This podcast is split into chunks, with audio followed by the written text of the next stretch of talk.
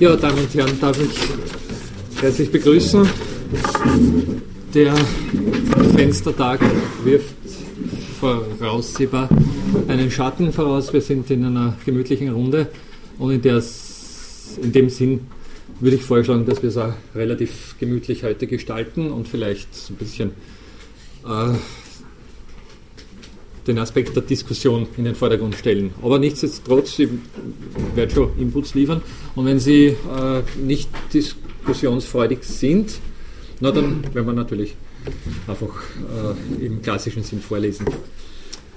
Ja, zunächst gibt es irgendwelche Fragen oder vielleicht auch Vorschläge oder Wünsche, was in Bezug auf das, was wir letzte Stunde schon besprochen haben, vielleicht nochmal besprochen werden sollte oder nochmal akzentuiert werden sollte. Den, diesen komparativen Kostenvorteil, den werden wir sowieso ein bisschen ins, ins Zentrum unserer Aufmerksamkeit rücken. Das ist eine ganz spannende Sache, finde ich, an der sich, ich habe es schon letztes Mal eben erwähnt, an der finde ich, äh, lässt sich sehr viel zum Thema Leben ohne zu arbeiten äh, besprechen. Aber nur nochmal die Frage, sonst irgendwelche Wünsche für heute oder Vorschläge, sonst, sonst würde ich gleich da anschließen bei diesem komparativen Kostenvorteil. Nochmal zur Erinnerung, wir haben idealtypisch zwei Personen rausgestellt, Robinson und Freitag, die sich ihre Arbeitsleistung gegenseitig zur Verfügung stellen und damit jeweils eine Stunde Zeitgewinn einfahren. Das ist ja nicht ohne. Also der Gedanke, ich weiß nicht, wie es Ihnen dabei geht, aber so ein bisschen, naja, auf den ersten Blick glauben möchte man es ja nicht, ne, dass es so einfach ist. Kommt genau das Gleiche dabei raus, gleiche Gemeinprodukt oder so wollen, gleiche gesellschaftliche Gewinn, zwei Fische und zwei Haken. Ich erinnere vielleicht nochmal an das Beispiel, damit wir es vor Augen haben. Eine Person A, in dem Fall Freitag, kann Oder fangen wir mit Robinson an, liegt näher. Der ist eher äh, nicht so ein effizienter Bastler und auch kein effizienter Fischfänger. Der kann in, was haben wir gesagt, äh, der kann einen Fisch in, glaube ich, drei Stunden fang, fangen, das waren die Zahlen, einen Fisch und einen Haken in vier Stunden basteln um einen Fisch zu fangen und er arbeitet alles zusammen sieben Stunden. Und ein, das ist der Robinson und dann gibt es einen Freitag, der kann einen Fisch in zwei Stunden fangen und einen Haken in einer Stunde basteln. Und arbeitet alles zusammen drei Stunden. Wenn die beiden ihre Produkte tauschen und sich der äh, Freitag auf das konzentriert, was er besser kann, nämlich den Haken zu basteln, in dem Fall zwei Haken zu basteln, muss er zwei Stunden arbeiten. Und Robinson sich auf das konzentriert, was er besser kann, nämlich Fische zu fangen, und zwei Fische fängt, muss er sechs Stunden arbeiten. Beide ersparen sich eine Stunde Arbeitszeit. Ja? Nur, dass man das, bitte ich Sie, sich diesen Umstand mit anderen Beispielen, vielleicht mit mehreren Beispielen, mit mehreren Produkten, mit mehreren Personen immer wieder vor Augen zu führen. Das ist eine sehr wichtige Sache.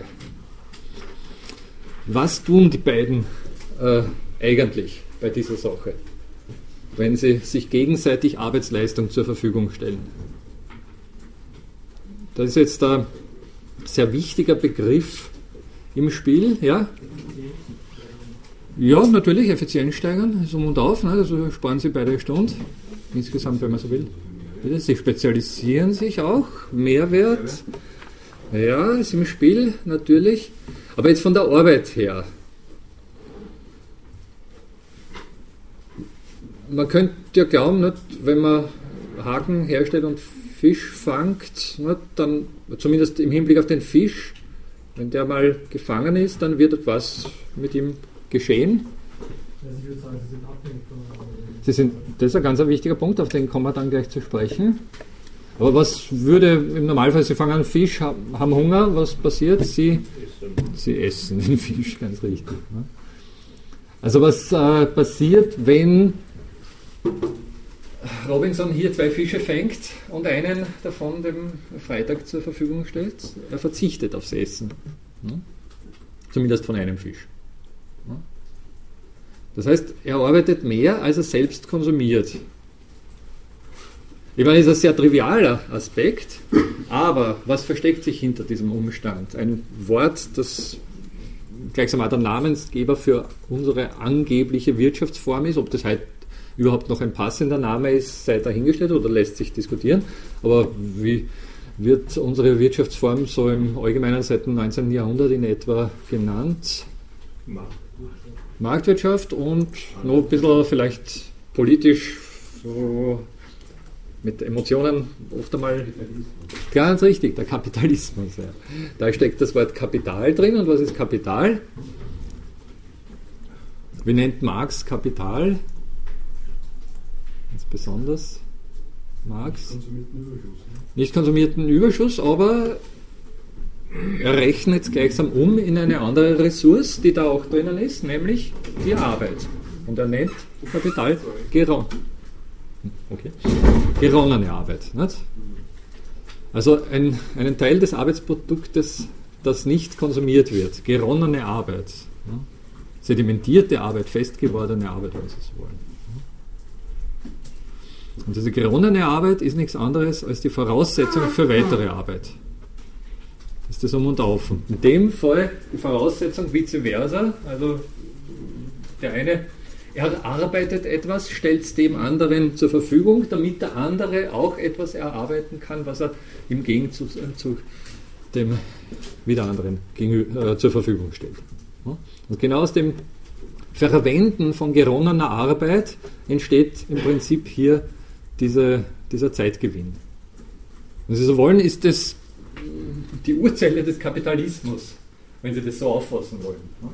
Das heißt, zwei Personen arbeiten in einem Arbeitsmaß, bei dem sie nicht alles konsumieren, was an Arbeit äh, geleistet wird oder was an Arbeitsprodukten dabei herausschaut und stellen sich das, was sie eben nicht konsumieren, gegenseitig zur Verfügung. Sie ermöglichen sich damit erst die Arbeit mit Kapital oder, oder wenn Sie so wollen, die Unterfütterung ihrer eigenen Arbeit durch Kapital. Das wäre ohne diesen Tausch gar nicht möglich in dieser Hinsicht. Auch da gibt es einen Grund, warum wir ganz allgemein und Marx natürlich ganz besonders, aber grundsätzlich äh, auch alle anderen äh, denkenden Menschen davon sprechen, dass Arbeit ein soziales Phänomen ist. Das heißt, Arbeit könnte gar nicht, behaupte ich mal, gar nicht produktiv stattfinden, wenn sie nicht immer schon geteilte Arbeit wäre. Sozial geteilte Arbeit, aufgeteilte Arbeit wäre. Also diese sogenannte Arbeitsteilung, wie es dann insbesondere in der Industrialisierung besonders wichtig wird und, und auch systematisch betrieben wird, mit wissenschaftlichen Mitteln einerseits erforscht, aber dann auch befördert wird. Ist natürlich auch eine Arbeitsteilung, aber ist eine sehr, äh, sagen wir mal, fortgeschrittene, spezielle Art der Arbeitsteilung. Auf sehr grundlegender Arbeit, äh, sehr, sehr grundlegender Ebene findet Arbeit immer schon geteilt statt. Woher kommt das Wort Kapital? Das haben wir hm, schon des Öfteren angesprochen. Also Kolleginnen und Kollegen, die schon öfter in meiner Lehrveranstaltung waren, wissen das sicher. Aber ich frage jetzt mal die anderen. Hat jemand eine, eine Ahnung, woher, was steckt da drinnen im Wort Kapital? Oder bitte? Ja, und zwar? Ja, und was ist damit gemeint? Wieso heißt das Kapital nach dem Kopf? Das ist übrigens mit dem Capital verwandt, nicht? und mit dem Capital, der Hauptstaat. Das ein abstrakter Begriff ist, so wie an der Börse, wo man auch nur mit abstraktem Eigentum quasi spekuliert. Sozusagen eine, eine Kopfgeburt. In dem ja, Sinne. Aber, aber dass man quasi das, was man tauscht, ja nicht direkt quasi hat, sondern nur in Zahlen äh, quasi hat und versucht halt ah, da, Na, der Kapitalbegriff kommt in sehr direkter und sehr anwend oder an anwendungsorientierter Weise vom Haupt, vom Kopf. Münzprägung. Bitte? Von der Münzprägung? Münzprägung, nein. nein. Aber ist fast vielleicht naheliegend, ja, es sind immer Köpfe drauf nicht? Auf, der, auf der Münze oder zumindest sehr oft. Ja. Am Euro nimmer, aber in früheren Zeiten. Kaput, der Kopf, der Kopf. Welcher Kopf könnte gemeint sein? Ja, ja, ganz richtig. Ne? Nicht, gar nicht so sehr Kühe, sondern das waren scheinbar wirklich Schafe oder Schafherden, die da gezählt waren, und zwar mit Kopfzahlen bestückt werden. Und äh, was hat es mit, was, okay, was hat ich frage weiter, was hat es jetzt mit den Viehzahlen oder mit den Viehherden auf sich? Was könnte man sich da vorstellen im Hinblick auf das, was wir gerade vorher äh, auch angesprochen haben? Nicht? Worum geht es eigentlich beim Kapital? Viehherde ist zum Essen da. Nicht? Also kann man sagen, okay, ich halte mir Schafe, damit ich, wenn ich, wenn ich Lammfleisch mag, ne? dass ich was zum Essen habe. Aber das, war, das ist eigentlich sozusagen, wir haben es schon angesprochen, verkonsumieren ist unkapitalistisch. Also wer, wer, wirklich was gegen den Kapitalismus hat von Ihnen und eben zutiefst äh, entgegenarbeiten will, also ein bisschen auch die Revolution unterstützen will, der sollte konsumieren. Das ist unkapitalistisch. Ich meine, wir werden noch ausführlich darauf zu sprechen kommen, nicht? aber wenn Sie das Kapital auf, aufbrauchen, dann äh, kommen sie nicht weit in kapitalistischer Hinsicht. Aber sie haben vielleicht einen gut gefüllten Bauch dann. Ähm, ja, was ist mit der Tierherde? Äh, was was hat es da? Yes, ganz richtig. Also, die Tierherde ist dann Kapital, wenn sie nicht zum Essen verwendet wird, sondern dazu verwendet wird, dass sie sich vermehrt und spezifisch darauf geschaut wird, dass sie sich vermehrt dass sie natürlich von dem, was sich da vermehren soll, immer auch einen Teil essen werden müssen, damit sie überhaupt darauf schauen können, dass sich was vermehrt, das heißt, dass sie am Leben bleiben, ist sozusagen ein Störfaktor an der Sache. Im Idealfall brauchen sie da nicht eingreifen und es sollte sich vermehren. Dann ist es kapitalistisch. Dann haben sie kapitalistisches Wachstum damit erreicht. Wenn sich die Tierherde vermehrt, wenn sie die Tiere dazu verwenden, dass sie äh, sich reproduzieren, Junge kriegen und die Herde von Jahr zu Jahr größer wird. Bitte. Wäre der Freitag ein guter Kapitalist, wenn er den Horizont quasi ausbildet, damit er auch naja. schneller Fische fangen, schneller Haken fangen? Naja, natürlich. Und natürlich. Fische vielleicht eingräbt, so in Schweden. Eingräbt? Ja, Faulfische. Faulfischen. Ja. ja. Dann könnte man eine Woche lang Haken bauen. Fische fangen, die Fische eingraben und dann monatelang Aha. Fische eingraben ist man nicht so. Ich kenn, also in Asien, diese tausendjährigen Eier, haben Sie das schon mal? Da gibt es diese hundert- und tausendjährigen Eier, die graben sie ein und die sind da nicht unbedingt. Also mein Geschmack ist nicht. Aber Fische eingraben habe ich. Aber Fische kann man pökeln nicht? Und, und trocknen und vieles mehr, also um sie haltbar zu machen. Das wäre das Einfachste, nicht? braucht man kein Salz. Ja, das geht wirklich, dass man Fische eingräbt. Hm. Ach schon? Ach schon? Ah, okay, da lerne ich was dazu. Bitte? Ist nur für Expezialisten. Das, das ist wirklich böse. Ja, das kann ich mir vorstellen. also, ich habe diese Eier da mal, na, na gut, kann ich mir, kann ich mir Fische vorstellen. Ja, ja, ja. ja, okay. Wichtiger Aspekt, nicht haltbar machen, da werden wir noch darauf äh, zu sprechen kommen. Sie haben ganz recht, nicht? also man könnte dieses Verhältnis sofort mit entsprechender Rationalisierungsabsicht weiterdenken und da durchaus einiges mehr rausholen als nur diese eine Stunde. Ne? Weil es guter Kapitalist ist, wenn Sie so wollen. Ne? Sagen wir jetzt, die waren noch nicht so unterwegs in der Hinsicht, aber ne? es geht äh, im Prinzip um das zur Verfügung stellen und das Verwenden von geronnener Arbeit. Ne? Und wenn Sie das jetzt einmal kulturell oder äh, kulturhistorisch betrachten, wir tun permanent nichts anderes. Ne? Unsere Menschheitsgeschichte ist im Prinzip dadurch überhaupt möglich geworden, dass wir offensichtlich auf den Vorleistungen von früheren Generationen mit unseren je aktuellen Problemen zurande kommen. Ja, weil irgendwann mal das Rad erfunden wurde und als solches, als Kapitalgut gleichsam einen, eine Ausgangssituation für weitere Arbeitsrationalisierung bereitgestellt hat. Deswegen können wir heute, weiß nicht, Autos bauen und Scheibtruhen und, und was auch immer mit Rädern, mit Rädern läuft.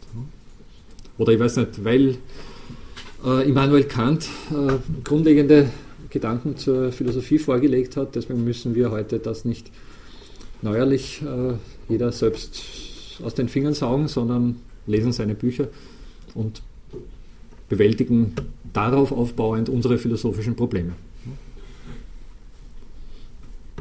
Das heißt, unsere ganze Kultur, alles, was wir tun, unser Dasein, unser Menschsein ist vorleistungsbasiert und in dem Sinne, wenn Sie so wollen, eigentlich mehr oder weniger auf einem urkapitalistischen Prinzip aufruhend.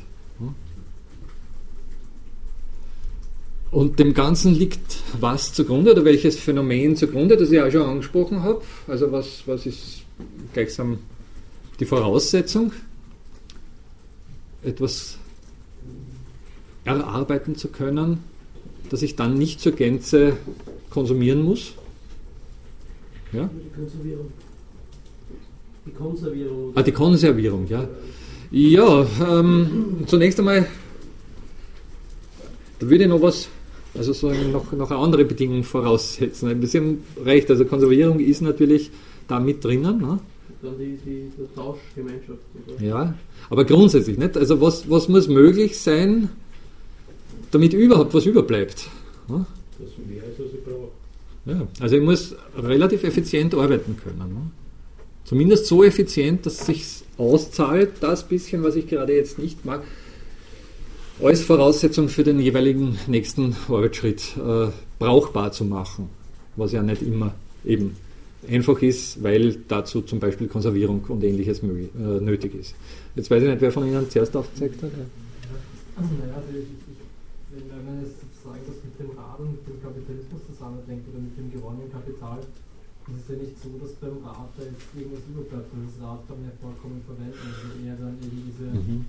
diese Idee, die gar nicht verwendet wird, ja. überbleibt. Aber das ist nichts, was man insofern ja. tatsächlich verwenden kann, sondern das gebaute Rad wird ja verwendet. Also Deswegen war ich ein bisschen skeptisch im Hinblick auf die Konservierung. Die Konservierung betrifft ganz spezifische Güter, nämlich verderbliche Lebensmittel zum Beispiel. Also Dinge, die verderben oder sehr augenscheinlich verderben, ist Rad verdirbt da. Nicht? Also wenn Sie 2000 Kilometer mit einer Scheibtruhe fahren, hm, keine Ahnung, äh, verdirbt es auch, aber Sie haben ganz recht, dahinter steckt natürlich eine Idee und die Idee ist gleichsam da das Essentielle. Ne? Also die Frage ist halt nur, wie man das, ob man das tatsächlich mit dem Geldkapital vergleichen kann, weil da ist ja nicht die Idee, die erhalten bleibt, sondern tatsächlich das ja. unverderbliche Geld. Ja. Ähm, werden wir vielleicht noch spezieller darauf zu sprechen kommen, wie das mit dem Geld ist. Das ist eine hochinteressante eigene Geschichte. Ne? Aber jetzt grundsätzlich, äh, es gibt eben schneller und weniger schnell verderbliche Güter. Die schnell verderblichen muss man offensichtlich haltbar machen, damit äh, überhaupt sowas wie zum Beispiel Tausch, also der Freitag hat keine Freude, wenn ihm der Robinson verdorbene Fische für seine Haken anbietet. Ne? Trivial. Also da braucht es noch zusätzliche Kulturtechnologien, um diesen Tausch überhaupt handhabbar zu machen. Beim Rad ist es ein bisschen anders. Sie wollten auch noch was sagen? Überschuss, dass das ja. notwendig ist, aber ich bin nicht ganz sicher, ob das mit der Effizienz so direkt zusammenhängt oder in so einem hohen Grad ausschlaggebend ist, weil ich kann Überschüsse produzieren und völlig ineffizient arbeiten. Also wenn die Voraussetzungen gut sind, dann kann ich Überschüsse produzieren, die verwesen. Mhm. Wenn wir schon bei ja. Lebensmitteln Also da sind wir bei einem wichtigen Punkt, den ich vorher angedeutet habe mit meinem Ausflug auf die äh, Kulturgeschichte. Äh, offensichtlich sind nicht nur wir so effizient, dass irgendwas überbleibt, Bestand hat und nicht sofort konsumiert wird, sondern wer eigentlich grundlegend, wenn Sie es so nennen wollen, die Natur. Ganz richtig. Ne? Also kommt darauf an, wie, wie man das dann nennt, was da offensichtlich sehr effizient ist äh, beim Produzieren von Dingen, die als solche Bestand haben. Ja. Aber offensichtlich nicht, bleiben eben Dinge als Vorleistungen verfügbar für andere Prozesse, die an diese Vorleistungen anschließen und ihrerseits dann unter Umständen was hervorbringen, was Bestand hat. Ja. Das ist sozusagen vielleicht das Prinzip unseres Daseins oder unseres, unserer Welt, wenn Sie so wollen. Es geht im Prinzip auch, kann man das natürlich dann bis in die Tiefen, äh, weiß nicht, physikalischer oder informationstheoretischer Überlegungen hineinverfolgen. Ne?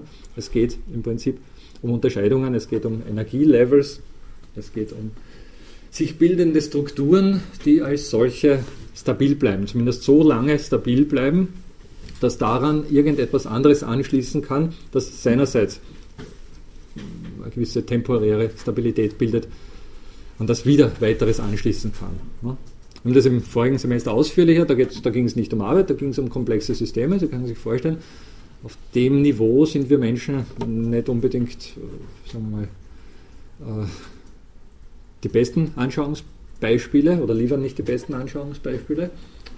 Der Ebene findet eben, wenn Sie so wollen, sehr grundsätzliche Strukturbildung statt, die aber im Prinzip nach dem gleichen Prinzip arbeitet. Es geht um Strukturbildung, die als solche Voraussetzung liefert, eine Vorleistung liefert für etwas, was daran anschließen kann. Und wenn das nur Mikrosekunden sind, die da im Spiel sind, reicht es, um vielleicht eine weitere Struktur aufzubauen, die dann ihrerseits gewisse Zeit Bestand hat und ihrerseits irgendetwas anstößt, was weiter Bestand hat. Offensichtlich, also geht es da eben auch um dieses berühmte, den berühmten zweiten Lehrsatz der Thermodynamik, nicht? Also das Erringen höherer äh, Energielevels gegen den Energieverfall. Offensichtlich, in, Sie wissen, in energiedurchflossenen Systemen es ist es zumindest temporär möglich, der Entropie zu entgehen. Neck-Entropie, das Gegenteil von Energieverlust, also von Energie, in die Wege zu leiten. Und das offensichtlich so effektiv, dass wir irgendwann dann auch dazu kommen konnten und unsererseits Ähnliches leisten konnten, das wir Arbeit genannt haben. Das heißt, höhere Ordnungsniveaus erzeugt haben, die ihrerseits in einer gewissen Art und Weise Bestand gehabt haben und damit Voraussetzungen geliefert haben, damit weitere Arbeiten stattfinden konnten, ne, damit weitergearbeitet werden kann. Sie sehen damit, der Arbeitsbegriff, den ich dem Ganzen zugrunde lege, ist ein sehr, sehr, sehr basaler, ein sehr, sehr grundsätzlicher, ne, der äh, vielleicht im Bereich der menschlichen Tätigkeiten oder Aktivitäten Arbeit genannt wird, ne, oder mit, mit, mit dem Begriff eben Arbeit gefasst wird, aber darüber hinaus natürlich äh, sehr grundsätzliche Zusammenhänge auch berührt.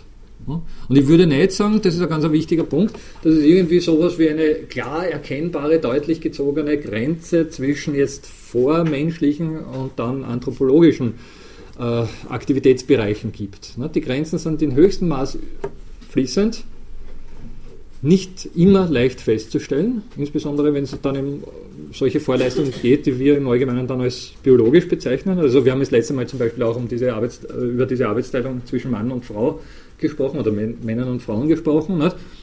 Und da würde man natürlich mit Blick auf die Natur sofort sagen, dass diese Art der Arbeitsteilung auch bereits im Tierreich äh, zu finden ist. Oder genauer müsste man aus heutiger Sicht sogar sagen, legitimerweise nur im Tierreich äh, gefunden werden kann, weil äh, sozusagen aus heutiger Sicht äh, ist es eigentlich, oder das stelle ich auch hiermit zur Diskussion, wenn Sie wollen, äh, ist es noch legitim, von einer grundsätzlichen, unüberwindbaren Arbeitsteilung zwischen Männern und Frauen zu sprechen? Ich sehe Köpfe schütteln, ich sehe andere schweigen. Ich meine, das ist wirklich ein bisschen eine Frage, weil eben, ich meine, also Sie, Sie hören es auch aus, aus meiner äh, Wortwahl heraus, nicht? Äh, ganz entschieden bin ich auch nicht bei der Frage. Also sozusagen im Hinblick auf die Reproduktion, nicht? Sind wir Männer eher hm, entbehrlich. Das wissen wir. Hm? Während die Welt ohne Frauen noch nicht auskommt. Noch nicht. Das ist die Frage, ob es nicht unter Umständen dann auch möglich wird, entsprechende Eingriffe vorzunehmen, dass Männer gebären können. Ich glaube, drei Wochen her, dass in Japan aus einer Hautzelle eine Samenzelle. Aha, nein. Vier Wochen. Und man ja. ja, ja. Gut, wie gesagt, Samenzellen alleine, naja, ist auch noch nicht so wirklich was gewonnen.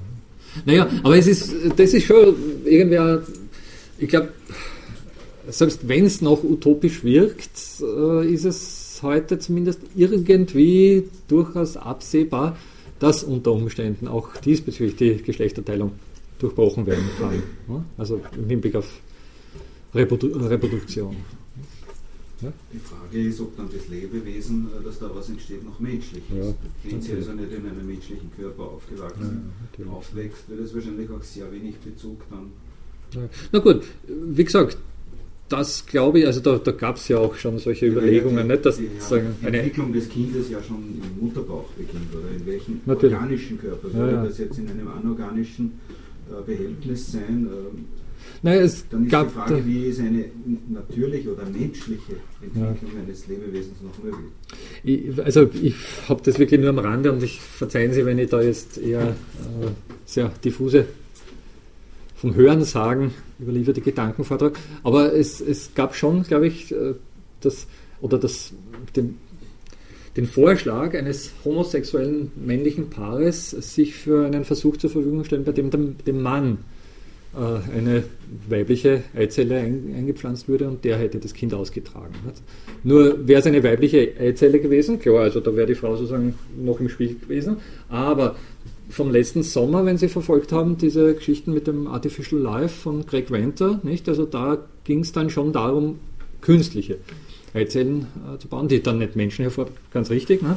Aber sozusagen, wenn man alles zusammenrechnet, was jetzt aktuell so diskutiert wird diesbezüglich, kann man sich zumindest irgendwie vorstellen, ne? dass auch im Hinblick auf die Reproduktion unter Umständen irgendwann mal die Geschlechterteilung aufgehoben wird. Ne? Und dann hätten wir Menschen oder richtig, wenn das dann nur Menschen sind, äh, etwas äh, rückgängig gemacht, was eben offensichtlich wirklich in der Natur diesbezüglich vorgegeben ist vor und nicht auf menschlicher Ebene. Ja, es geht ja dann sogar noch weiter. Sie müssten das vielleicht besser wissen. Frank J. Tripler, glaube ich, hat er geheißen, oder was? Davis. Sagt mir jetzt nichts. Ne? Ähm, die gesagt haben, also die Zukunft der Menschheit besteht ohnehin nur im, als Information. Ja, mhm. Also weg also von, von jeglichen biologischen Körper, mhm. eben aufgrund schon des Alters des Universums oder eben der Lebensdauer der Sonne, die nur eine beschränkte Laufzeit hat und sonst wäre der Mensch, würde er gar nicht möglich ja. über einen längeren Zeitraum überleben zu können. Mhm. Ja, ja, ja das. Menschliches. Also, ja. Da gibt es eine Unzahl von, von interessanten Spekulationen dann doch, doch letztendlich. Ne? Dass wir Menschen auch entbehrlich sind letztendlich. Aber gut, soweit vordringen wollen, oder weiß ich nicht, wenn sie wollen, gerne, aber da bewegen wir uns dann wirklich vielleicht auf einen, auf einen Boden, der allzu glatt ist, würde ich glauben. Obwohl natürlich, äh, wir im vorigen Semester dann auch über eben äh, genetische Algorithmen zum Beispiel gesprochen, also die Möglichkeit, dass sich Computerprogramme selbst vermehren und dabei auch dann äh, verbessern nicht, oder optimieren, anpassen, eine Evolution hinlegen. Ne? Und das ist seit 20 Jahren fast Standard, möchte man sagen, in der Computertechnologie. Geht noch nicht in allen Bereichen, aber geht in sehr vielen Bereichen. Nicht? Und damit haben sie natürlich äh, einen Möglichkeitsraum angedeutet, also der weit das, was wir uns aktuell vorstellen können, überschreitet, würde ich mal sagen. Naja, gut. Aber bleiben wir bei dieser Sache noch, noch ein bisschen, oder bleiben wir so bei diesen grundsätzlichen Überlegungen zur geronnenen Arbeit. Also es geht wirklich darum, Produkte, die wir aktuell nicht brauchen, verfügbar zu haben, um daran aufbauend weitere Arbeit zu verrichten. Also das grundsätzliche Prinzip und diesbezüglich habe ich dann am Anfang der Lehrveranstaltung auch schon diese klassischen äh, Unterscheidungsvorschläge im Hinblick auf menschliche Arbeit erwähnt. Ne? Also es gibt seit den alten Griechen Aufmerksamkeit dafür, dass es auf der einen Seite einen mühseligen Aspekt gibt, der sich mit Arbeit verbindet. Das ist eben der, wo man schwitzt und sich anstrengt und sagen wir mal, schweißtreibende Arbeit verrichtet. Ne? Der Aspekt des Laborare, Laborare habe ich gesagt, kommt im weitesten Sinn oder so deuten einige Interpreten eben an, vom Schwanken unter einer Last, hat insbesondere die Sklavenarbeit betroffen, also die mussten schwer arbeiten und haben natürlich dann auch nur, also in dem Fall von ihren Herren, den Sklavenhaltern, auch nur das bekommen, was sie zum Überleben gebraucht haben, im weitesten Sinne. Wobei es natürlich jetzt da nicht ganz stimmt, weil man mindestens von den alten Griechen weiß, dass sie sehr wohl auf ihre, auf ihre Sklaven geschaut haben. Und Sklaven konnten sich auch frei arbeiten, frei kaufen und ähnliches mehr nicht und waren unter Umständen auch äh, sehr geschätzte Gesellschafter für den, für den Herrn. Also da gibt es äh, sozusagen nicht nur ein, ein einziges Sklavenschicksal in der Antike. Aber im Großen und Ganzen, nicht, wir verbinden natürlich dann schon so eher diese, möchte man eigentlich sagen, unmenschliche Existenz, die wirklich am Minimum oder am Existenzminimum dahin vegetiert und gerade das bekommt, was es eben auch verbraucht. Also in dem Sinne für das eigene Dasein keinen Mehrwert erzeugt, wohl aber für den Herrn einen Mehrwert erzeugt. Die Arbeitskraft wird ausgebeutet. Das, was an Mehrprodukt dabei rauskommt, wird in dem Fall vom Herrn angeeignet. Das ist kein Tauschverhältnis in dem Sinn, sondern ein klassisches Ausbeutungsverhältnis. Also das ist die, der eine Aspekt der Arbeit, der mit Laborare, mit Mühsal, dem griechischen Wort für Ponos, für Mühe verbunden ist und auf der anderen Seite der Werkcharakter, der eben das anspricht, was bei der Arbeit überbleibt oder hervor, herauskommt. Opus, das Werk oder Ergon auf Griechisch dasjenige, was als solches eben dann bereitsteht, um damit weitere Arbeit zu verrichten. Und der interessantere Aspekt, naja, klar, nicht aus heutiger Sicht, ist natürlich dieser Werkcharakter. Ich meine, dass da der Mühsalscharakter eine große Rolle spielt, das wissen wir alle. Aber sozusagen im Hinblick auf unsere kulturelle Entwicklung, auf unsere Geschichte, ist natürlich der Werkcharakter der zentrale Charakter der Arbeit. Also derjenige, der diese Entwicklung überhaupt möglich gemacht hat.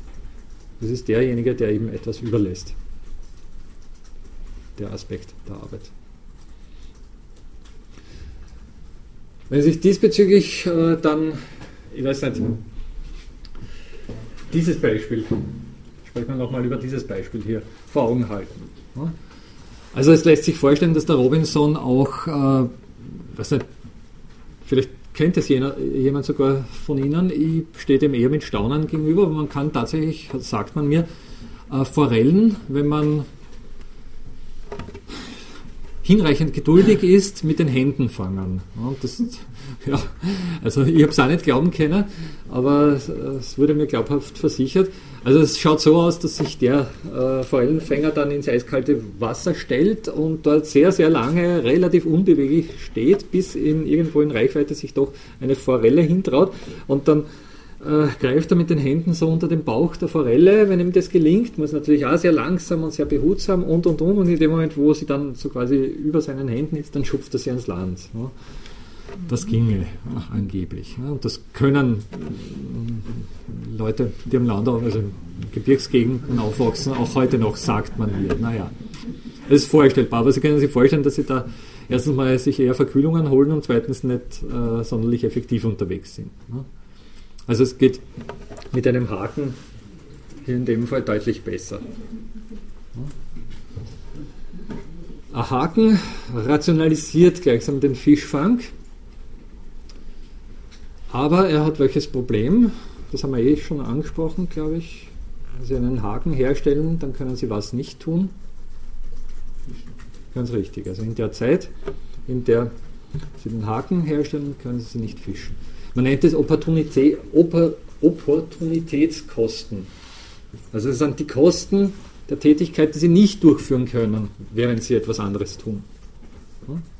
Also wenn Sie hier sitzen, können Sie gerade nicht, ich weiß nicht, Radfahren und insofern äh, wäre der Gegenwert des Radfahrens, also der Wert, den das Radfahren für Sie hat, wären die Opportunitätskosten einer Vorlesung.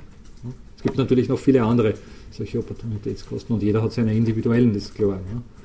Im Großen und Ganzen hat jede Tätigkeit im Prinzip, bei der sie andere Dinge nicht tun können, Kosten in Form des Entgangs dieser anderen Tätigkeiten. Das klingt ein bisschen umwegig, ist aber sehr wichtig für diese Sache. Das heißt, wenn Sie ja, bitte. Wenn man natürlich Fisch mit der Hand, das wäre ja einfacher mit dem Spieß zu fischen, Ja, ja, natürlich. Wenn man Robinson anfängt mit Spieß zu fischen und schneller wird, als es weiter, warum sollte es weiter, wenn man Haken Ja, legitime Frage. Nicht? Aber äh, ich möchte darauf hinweisen, also worauf ich hinaus will, äh, das ist bei dieser Sache auch im Spiel, äh, Sie müssen um den Spieß herstellen, eine Zeit lang darauf verzichten zu fischen. Nicht? Und auch da ist das gleiche Prinzip. Es geht grundsätzlich darum, dass wenn immer Sie geronnene Arbeit verwenden, um andere Arbeit zu verrichten, ja, äh, Sie die andere Arbeit temporär aussetzen müssen. Also ein Spieß oder ein Haken oder was auch immer ist was, arbeitstechnisch gesehen, wie nennen wir sowas? Ein Werkzeug, ganz richtig. Ne? Das Organon. Organon ist ein Werkzeug, ist im Prinzip der lateinische Begriff für Werkzeug. Und Computer sind Werkzeuge und, und, Maschinen sind Werkzeuge. Also sozusagen all das, was sich daran anschließt, hat im Prinzip, folgt dem gleichen Prinzip. Ganz wichtig. Also Werkzeuge sind, so wie der Spieß oder der Haken, sind sehr primitive Dinge, haben aber im Prinzip genau den gleichen Effekt. Sie hindern zunächst einmal daran, dass die Arbeit, die eigentlich damit erleichtert werden soll, verrichtet werden kann. Und was tun sie damit? Also was, ist, was kommt damit gleichsam ins Spiel? Also sozusagen vorausgesetzt, dass sie jetzt nicht einfach Haken produzieren, weil ihnen Haken so gerne gefallen, sondern dass sie Haken produzieren oder Spieße herstellen, weil sie damit fischen wollen. Was ist damit notwendig?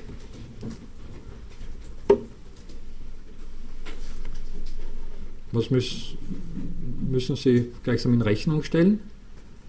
Also sagen, okay, ich unterbreche jetzt meinen Fischfang, um einen Spieß oder einen Haken herzustellen. Produktion mit dem Werkzeug dann, dann das wieder.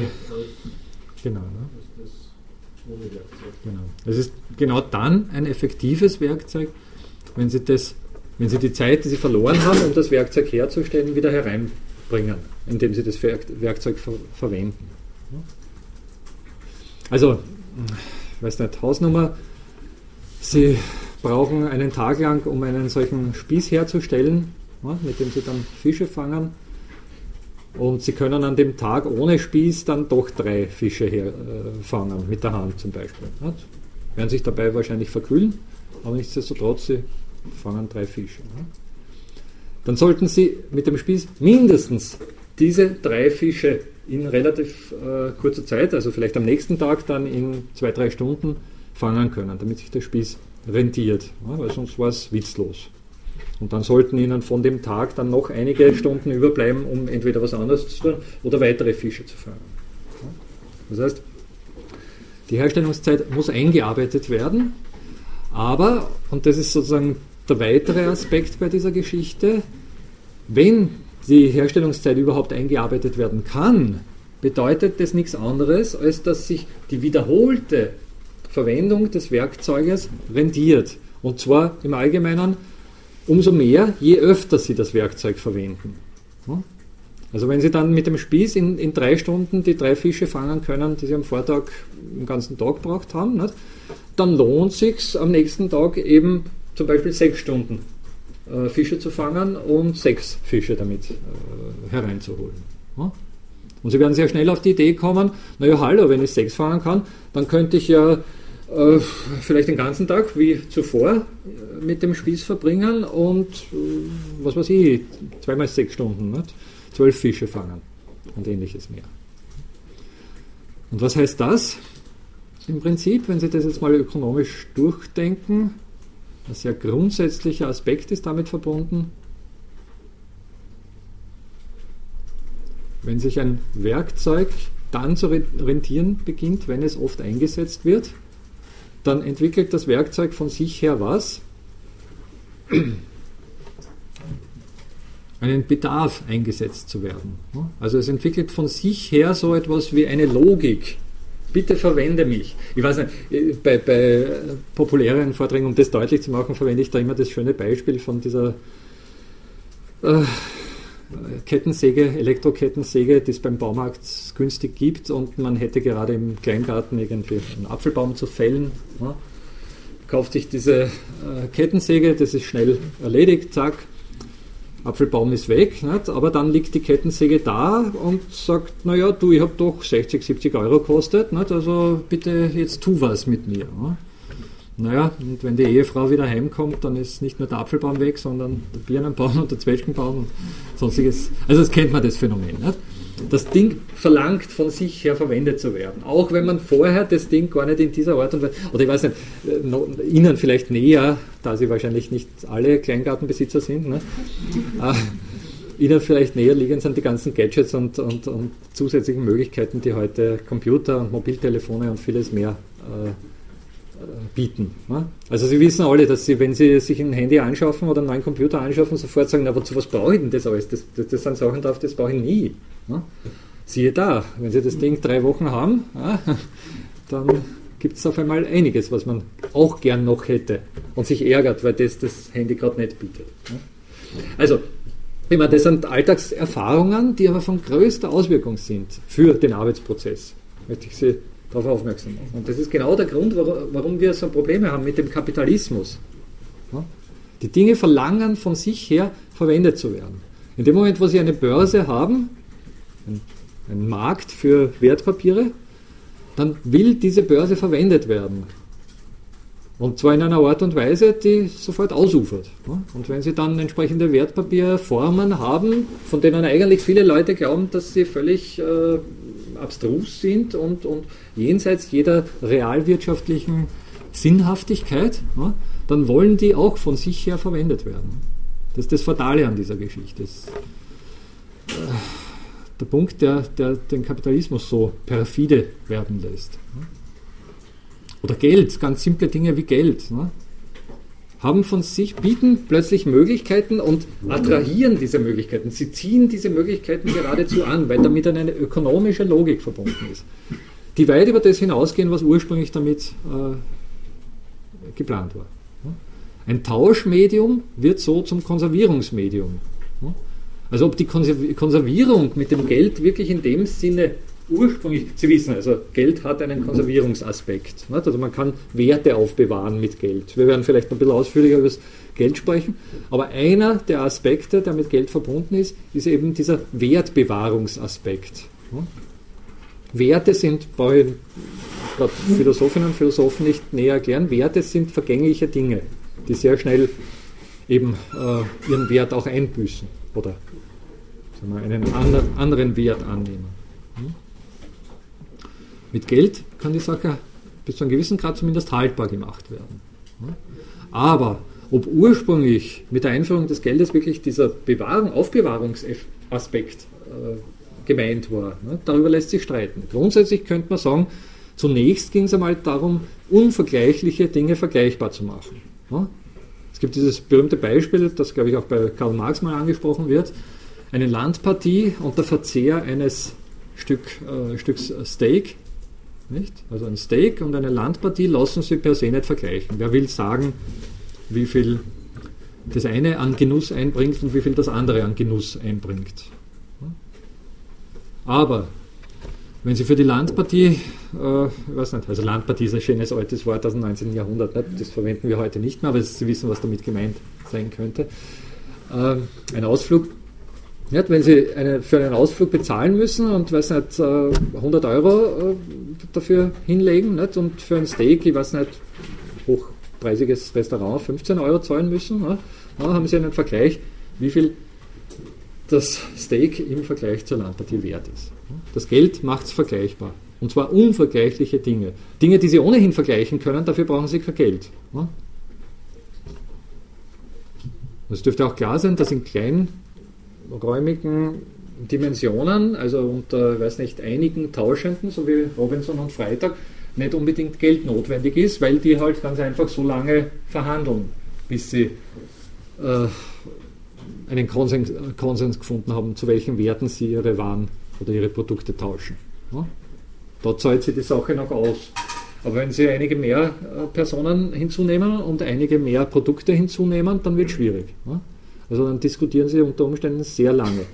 und dann verändern sich die Preise auch dauernd, weil ständig neue Player im Spiel sind. Und da brauchen sie dann irgendetwas, was die Sache handhabbar macht, tauschbar macht. Und das ist das Geld. Aber in dem Moment, wo sie das Geld haben, das ist der ganz wichtige Punkt bei dieser Sache, haben Sie sofort eine Unzahl von weiteren Aspekten, die vom Geld gleichsam angezogen werden. Zum Beispiel eben die Wertaufbewahrung. Und damit dann die Möglichkeit zu spekulieren. Geld hat bleibenden Wert, unter Umständen ist es sogar ein bisschen mehr wert, wenn ich heute auf den Genuss, den ich mit dem Geld mir verschaffen kann, verzichte und warte, ob ich nicht, äh, was nicht, übermorgen äh, mit Zinsen etwas mehr dafür bekomme.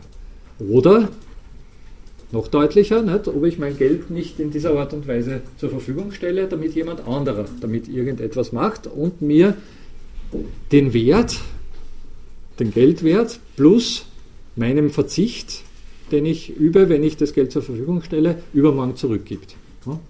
Der Verzicht des aktuellen Konsums sind angeblich die Zinsen, die das verborgte Geld, nämlich der Kredit, einbringen können. Es gibt unterschiedliche Zinstheorien, das muss ich jetzt dazu sagen. Aber eine der berühmteren Zinstheorien besteht darin, dass man annimmt, dass ich aktuell auf den Konsum verzichte dessen, was mir das Geld kaufen kann, aktuell. Ich verzichte und stelle mein Geld äh, Ihnen zum Beispiel zur Verfügung und Sie zahlen mir diesen Verzicht. Also Sie zahlen mir das Geld zurück, aber Sie zahlen mir auch diesen Verzicht. Ja? Deswegen ist das Geld, wenn Sie mir das übermorgen zurückgeben, also deswegen kriege ich ein bisschen mehr zurück. Deswegen bekomme ich den Geldwert plus den Zinsen zurück. Das wäre eine der gängigen Zinstheorien. Ja. Und diese Beziehung zwischen Innovation und Bedarf ist mir bezüglich Geld noch nicht ganz klar. Also das beziehen Sie wirklich auf, auf jetzt. Weil in der, sonst funktioniert das nicht, weil in der Geschichte, also ein Beispiel wäre zum Beispiel in Japan, wo über lange Zeit, wo sie immer wieder Geld eingeführt haben, aber das zentrale Tauschgut war immer der Reis. Ja. Also das ist quasi eine Innovation, die aber nicht so einen Bedarf nach sich zieht wie mhm. keine Ahnung, andere Innovationen, ja. wie zum Beispiel neue Waffen oder neue ja. Also ich bin jetzt kein Experte für die japanische Geschichte und für die spezifischen Bedingungen dort. Ein Beispiel, wo, wo diese Innovation und der Bedarf also nicht so direkt zusammenhängen, wo die Innovation nicht von vornherein bedeutet, dass man mehr Bedarf hat. Mhm. Geld. Ja. Also im, im, europäischen Raum sei das Geld äh, angeblich, und zwar die Entlohnung von Tätigkeiten durch Geld, in dem Sinne, äh, in einem ganz spezifischen Kontext entstanden, so sagt man. Äh, Sie wissen, wo, Sie wissen, woher das Wort Soldat kommt? Was steckt da drinnen im Wort Soldat? Der Sold, ganz richtig. Die Söldner sind entlohnte Kämpfer, nicht? entlohnte Krieger. Die wurden, das waren gleichsam die ersten Lohnarbeiter der Geschichte, so nimmt man zumindest an, ne, im Großen und Ganzen. Die wurden mit einem gewissen Solitus, das war eine römische Münze bezahlt. Und zwar, äh, die Bezahlproblematik ist dann entstanden, nicht, sozusagen nicht unmittelbar zu den Zeiten, da diese Soldaten wirklich gebraucht wurden, als sie Krieg geführt haben. Da war, da war klar, da war eine Leistung vorhanden, die wurde dann, konnte unter Umständen auch mit Naturalien entlohnt werden. Ne? Aber interessant war es natürlich da, wenn das Heer gestanden ist. Also wenn gerade kein Krieg stattgefunden hat, aber der Herrscher der Meinung war, es ist gut, dieses Heer verfügbar zu haben. Also ich löse es nicht jedes Mal auf, wenn der Krieg vorbei ist, sondern ich halte halt mir eine Schar von Soldaten eben, die im Prinzip eigentlich jetzt aktuell nichts tun, keine Gegenleistung erbringen. Und da hat sich sofort die Frage gestellt, na gut, was für einen Wert hat das jetzt? Wie mache ich den Wert eines stehenden Heeres vergleichbar mit all den anderen Gütern, die in unserer Gesellschaft jetzt äh, einen gewissen Wert haben? Und für den Vergleich dieser sehr unterschiedlichen Werte oder sehr schlecht vergleichbaren Werte ist das Geld äh, nicht, nicht eingeführt worden in dem Sinne. Nicht? Und es war nicht so, dass irgendjemand gesagt hat, ha, super Idee und so, sondern es ist so richtig emagiert in dem Sinne, dass halt Vorformen, die früher schon in Verwendung waren, eh klar, also das haben ja nicht die Römer erfunden, ist schon klar, nicht? aber sozusagen ähm, Genau, es ist ein Bedarf entstanden für ein Bindeglied, das gleichsam sehr, sehr unvergleichbare Leistungen vergleichbar macht. Und das ist dann mehr oder weniger zu dem geworden, was wir heute als Geld kennen. Also wenn Sie so wollen, können Sie das Geld durchaus auch als Instrument betrachten. Nicht? Als Instrument oder als, als Werkzeug, in dem Sinne als Organon betrachten, das eben Arbeitsleistung erspart. Der Vergleich von Produkten, auch von, von Dienstleistungen, verursacht Arbeit. Ja? Und in dem Moment, wo Sie ein, ein Vergleichsmedium haben, etwas dazwischen schieben, mit dem sich das vergleichen lässt, haben Sie sich Arbeit erspart. Wir legen fest, das Geld ist so und so viel wert und damit kann man so viel Soldaten kaufen und so viel, ich weiß nicht, Reis zum Beispiel. Und es kann jetzt ohne weiter sein, aber wie gesagt, da bin ich jetzt kein Experte, dass in der japanischen Geschichte aufgrund einer, ich weiß nicht, äh, weniger differenzierten äh, landwirtschaftlichen Produktion oder weniger äh, überschussorientierten landwirtschaftlichen Produktion Naturalientausch immer noch so im Vordergrund gestanden ist, weil einfach sozusagen Subsistenzleistung notwendig war. Nicht? Also die, die Leute gleichsam sich ernähren mussten, nicht? primär. Dass das Geld immer wieder auch hinten angestellt wurde. Ja, wenn es um kulturelle. Bitte? Das vergleichbar.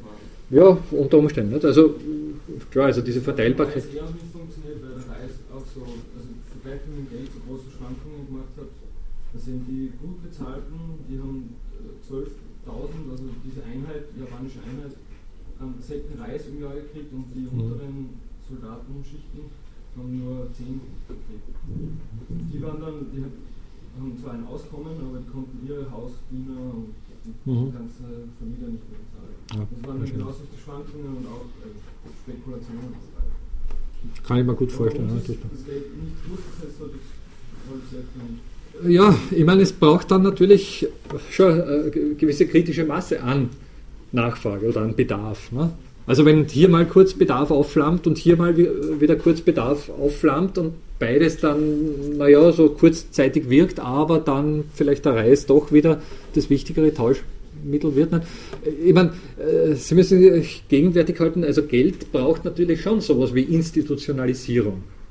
Also, Sie wissen, äh, der Goldwert selbst schwankt seinerzeit, seinerseits. Es war in früheren Zeiten durchaus üblich, äh, Münzen zum Beispiel durch Abrieb im Wert zu dezimieren. Kennen Sie das? Also sehr viele Goldmünzen zum Beispiel wurden beständig abgerieben und das, das Gold, das man abgerieben hat, wurde eingeschmolzen und damit eine weitere Münze gemacht. Nicht? Also man konnte, das ist so, wie Sie einen 100-Euro-Schein nehmen und immer, weiß nicht, ein Eckerl abschneiden. Und das gab es auch eine Zeit lang, nicht? dass man so einen kleinen Abschnitt rausgeschnitten hat und wenn man 100 oder 10, 100 Euro, soll, soll sie nicht auf Ideen bringen. Nicht? Also, wenn man einige rausgeschnitten hat, konnte man damit einen neuen relativ ähnlichen 100-Euro-Schein äh, basteln. Ne? Naja. Und beim Gold war es wirklich so, dass beständig abgerieben wurde und daraus dann, und die, die Münzen sind immer dünner geworden. Ne? Und ähnliches mehr. Ne? Also es war sozusagen, die Prägung war nicht einheitlich und vieles mehr. Also erst als der Kopf des Herrschers dann wirklich drauf geprägt wurde, nicht? Dann, dann war sozusagen klar, dahinter steht der Souverän, nämlich der Herrscher. Und garantiert gleichsam, dass hier dass hier ein Wert vorhanden ist. Ne? Besonders auffällig wird es bei, bei Papiergeld, ne, das ja an sich keinen Wert hat, also verschwindend, ne, keinen Eigenwert hat, aber wo dann draufsteht, this note is legal and tender. Ne, und Sie wissen, wenn das draufsteht und die Unterschrift des äh, Nationalbankpräsidenten hat, dann können Sie diese Note einlösen. Es ist quasi ein Wertpapier, nicht? also ein, ein, ein, Garantieschein, dass Sie den Gegenwert in früheren Zeiten, also bis 1970 ungefähr, tatsächlich in Form von Gold ausbezahlt bekommen. Jetzt ist das nicht mehr so. Naja, wir können das Geld noch äh, ausführlich sprechen. Ich wollte nur darauf hinweisen, dass sozusagen auf der einen Seite damit wirklich ein sehr effektives Werkzeug vorhanden war, also sowas wie eine Errungenschaft, vorliegt und auf der anderen Seite diese Errungenschaft eine Vielzahl von unvorhergesehenen Effekten nach sich gezogen hat, die wir eigentlich nicht so schätzen. Ne? Dass wir heute der Finanzwirtschaft eher kritisch gegenüberstehen, dürfte gerade im Rahmen einer Philosophievorlesung keine große Neuigkeit sein. Ne? Ja. Ich glaube, Sie haben aber ohnehin, glaube ich, erste oder zweite Vorlesung, oder habe ich es aus Ihrem Buch gelesen auch, weil das scheint ja auch sehr schlüssig zu sein, dass Geld erst mit dem Christentum ähm, sich so richtig in der westlichen Welt eigentlich entwickelt mhm. hat. Und das würde natürlich dann auch sehr wohl also erklären, warum also in anderen Bereichen ja. Geld niemals als äh, so als universelles Tauschmittel verwendet würde. Ja. Kapitalismus tauschen oder sagen wir als, als Spekulationsmittel verwendet ja, wurde, weil andere Kulturen, also gerade asiatische, also im mhm. auch japanischen Bereich das anders gewesen. Natürlich. Also grundsätzlich, es ist ja interessant, sich die Frage zu stellen, warum, wenn, wenn Sie die Weltkarte mal kurz oberflächlich betrachten, also es ist so, sozusagen sehr augenscheinlich, dass eine sehr wirkungsmächtige Kultur in einem extrem kleinen Raum auf dieser ganzen Welt entstanden ist. Ne? Also es gibt natürlich andere Hochkulturen, oder es gab auch andere Hochkulturen, es gibt andere kulturelle Räume, wo sehr viel und sehr Wesentliches passiert ist. Aber man könnte halt schon sagen, dass in wesentlichen Aspekten die Welt europäisiert wurde und nicht eben, ich weiß nicht, peruanisiert wurde oder Chine, wie soll man dazu sagen, was auch immer. Also es gibt eine ganze Reihe von Kulturräumen, die auch historisch wichtig gewesen sind, aber manche Dinge haben sie eben schon sehr deutlich im Sinne der Europäer entwickelt und man kann sich natürlich äh, sofort oder man stellt sich äh, automatisch die Frage, wieso gerade Europa? Ist eigentlich so ein kleiner Raum, nicht? Und wieso gerade da? Und da gibt es halt unterschiedlichste Erklärungskonzepte dafür. Einer davon hat damit zu tun, nicht? also mit dieser äh, Tauschlogik im Prinzip, Sie haben in Europa, Sie brauchen es nur oberflächlich betrachten, vom geografischen Raum her, eine dermaßen gegliederte Struktur und auch, sagen wir mal, von den klimatischen Voraussetzungen und den Bodenbedingungen und ähnlichem mehr. Eine äh, Struktur, die fast noch, fast, also schon, schon rein äußerlich nach Spezialisierung ausschaut. Also wenn Sie hier nur unsere Alpen hernehmen, Sie haben im Prinzip äh, in jedem Tal eine eigene Kultur, die sich auch mitunter sehr, sehr stark von der Kultur des nächsten Tales unterscheidet. Nicht? Und Sie haben hier in Österreich also mindestens diese berühmten. Hörndelbauern und die berühmten Körndelbauern, nicht? Also diejenigen, die eher auf Viehzucht und die anderen, die eher auf Ackerbau setzen und vieles mehr. Und sie haben eine sehr gegliederte Küstenlandschaft, wo Handel möglich war. Sie haben Unzahl von Flüssen, auf denen Handel betrieben werden konnte. Sie haben eine, Reihe von Bodenschätzen, die damals sehr relevant geworden sind. Also das heißt, sie haben sozusagen fast, fast ideale, weltweit betrachtet ideale Voraussetzungen, um so etwas wie einen Handel, einen Tausch zu institutionalisieren. Und zwar wirklich effektiv institutionalisieren. Also sie haben sozusagen sehr unterschiedliche Möglichkeiten, sich auf bestimmte Produkte zu spezialisieren und sie haben damit verbunden dann auch immer relativ nahe Abnehmer für diese Produkte, die sie unter Umständen im Überschuss erzeugen können. Wenn Sie kurz diesbezüglich, also die Kollegen, die schon öfters bei mir waren, kennen diese Geschichte und diejenigen, die das Buch kennen, kennen sie auch, aber es lohnt sich trotzdem immer wieder, das ein bisschen zu beleuchten. Wenn Sie diesbezüglich nur mal auch so oberflächlich den europäischen Raum Russlands betrachten, also Sie wissen, eher flach, nicht unbedingt unfruchtbar, also insbesondere was die ukrainischen Teile dieses Raums äh, betreffen, schwarze Erde, nicht, also sehr fruchtbarer Boden, aber im Großen und Ganzen eher unstrukturiert, weite, sehr ähnliche Flächen, also großräumig, schon natürlich durch, von, von Flüssen durchzogen, aber jetzt keine großen, äh, sagen wir mal, strukturellen Unterschiede. Und das bedeutet natürlich, dass das, was dort produziert werden kann, im Großen und Ganzen dasselbe ist. Ja? Also das heißt, weiß nicht, dort gibt es auch Körnelbauern, also die, die Landwirtschaft äh, betreiben und die gewisse Produkte eben erzeugt haben, aber die nicht unmittelbar nebenan einen Markt gehabt haben, der ihre Produkte nachgefragt hat. Also in Russland ist es in der Regel so gewesen, dass wenn sie 20 Kilometer weitergegangen sind, die Leute dort genau das gleiche hergestellt haben wie in ihrer eigenen Heimatgemeinde, im Großen und Ganzen. Dazu kommt auch noch, dass also, also ein berühmtes Spezifikum, das immer wieder auch herausgestellt wurde diesbezüglich, ähm, in Europa haben die Alpen und andere äh, Gebirgszüge einfach Material für die Römer geliefert, um Straßen anzulegen, nämlich Steine nicht, oder Felsen. Das heißt, die Verkehrswege in Europa sind von, bereits von den Römern sehr effektiv ausgebaut worden. Und um Handel zu betreiben, brauchen sie ganz einfach effektive Verkehrswege. Sie können sich das verdeutlichen. Also wenn Sie sich vorstellen, ich weiß nicht, Sie bringen eine Ochsenkarre oder eine Pferde, ein Pferdefuhrwerk mit Hafer auf den Markt, dann müssen Sie was in Rechnung stellen? Verzeihen Sie, wenn das alles ein bisschen sehr ökonomisch ist, aber das sind sehr grundlegende Dinge, die meiner Meinung nach doch auch für, für Philosophinnen und Philosophen relevant sind. Ja? Die Wegtransport. Die Wegtransportkosten. Nicht? Also wenn das Pferd äh, eine Fuhre Hafer zieht, ja, dann muss dieses Pferd sehr wahrscheinlich auch mit Hafer gefüttert werden. Ja? Und es gibt sozusagen eine natürliche Distanz, die das Pferd erreichen kann, ohne dass es den ganzen Hafer auffrisst, den sie mitführen können. Also das Pferd zieht gleichsam sein eigenes Benzin, wenn Sie so wollen. Irgendwann ist das Benzin aufgebraucht und damit ist gleichsam die Grenze erreicht, bis zu der Sie mit einem Pferdefuhrwerk vordringen können. Und wenn Sie darüber hinaus dann auf einem Markt äh, etwas verkaufen wollen, nicht? Wenn, wenn, von dem Hafer was überbleiben soll, das Sie dann verkaufen wollen, nicht? dann ist diese Grenze wesentlich früher erreicht, nicht? weil das nicht sinnvoll ist, wenn Sie mit zwei Haferkerneln zum Markt kommen und das Pferd unterwegs fast alles aufgefressen hat. Das heißt, Sie erreichen mit solchen natürlichen Transportmitteln immer nur einen gewissen Radius in Ihrer Umgebung. Und wenn Sie gute Straßen zur Verfügung haben, ist dieser Radius natürlich größer. Und wenn Sie darüber hinaus auch noch in der näheren Umgebung Nachfrage haben, weil die Leute auf andere Produkte spezialisiert sind, dann zahlt sich aus, Überschüsse zu produzieren und zum Markt zu fahren, die Produkte zu veräußern. Wenn Sie auf der anderen Seite keine guten Straßen haben, wenn die Fuhrwerke immer wieder im Matsch versinken, was in Russland bis ins 19. Jahrhundert der Fall war oder sogar ins 20. teilweise.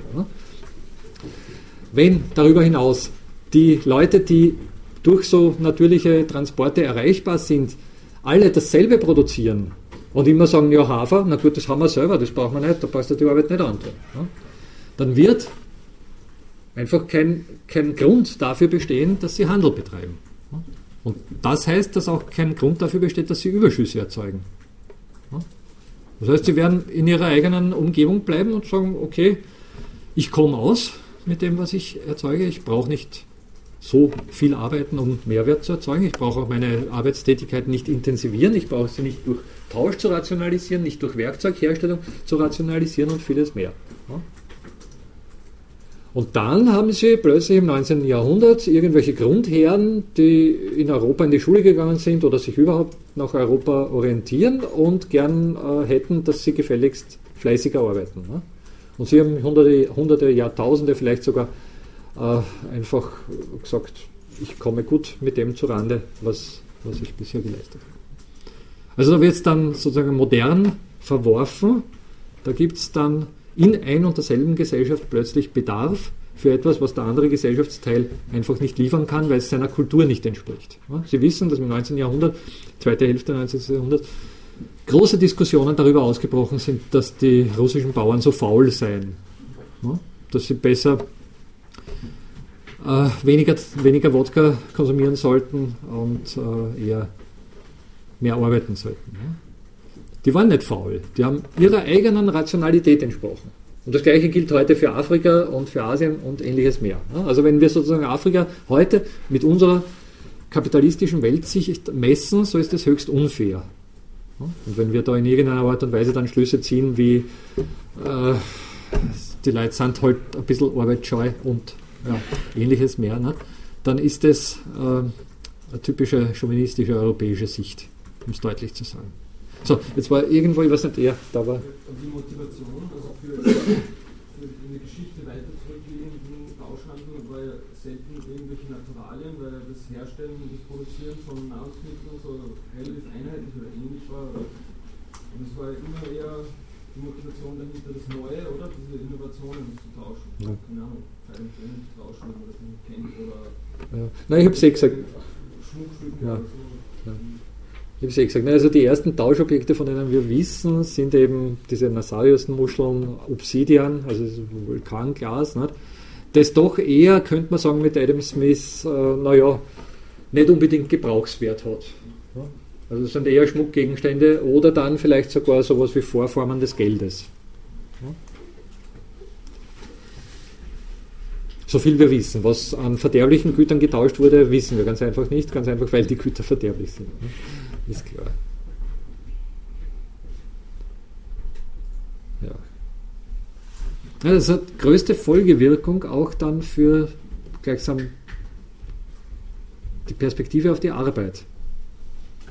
Und das macht dann natürlich auch dann solche, weiß nicht, rückwirkenden Pauschalierungen wie die von Marshall Salins zur Stone Age Economy, nicht? Also die Original Affluent Society, das haben wir eingangs dieser Lehrveranstaltung besprochen, hat, ein bisschen problematisch.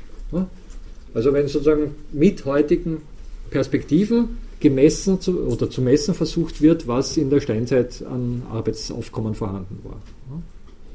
Ich meine, ist ein interessanter Versuch, klar, legitim, insofern natürlich auch gedankenanregend, aber auf der anderen Seite sollte man vorsichtig sein mit der Interpretation solcher Versuche. Ist klar. Wir sehen unsere Arbeit aus einer ganz spezifischen Perspektive und die ist grundlegend, wenn Sie das dann so nennen wollen. Wie gesagt, ich bin mit dem Wort äh, nicht so ganz glücklich, weil man darüber diskutieren könnte, ob das heute noch wirklich passend ist für die aktuellen Produktionsbedingungen. Aber wenn Sie es so nennen wollen, nicht, könnte man sagen, wir sehen sozusagen die Steinzeitarbeit mit kapitalistischen Augen.